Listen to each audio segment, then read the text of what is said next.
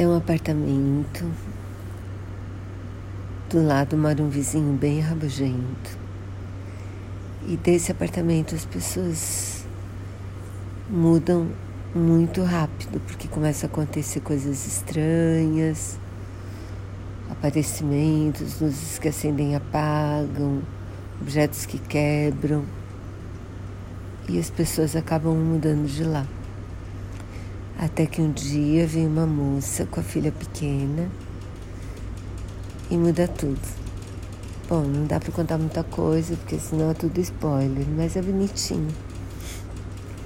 E tá de graça no Festival do Sistema Italiano, então eu recomendo que vocês assistam. Eu gostei.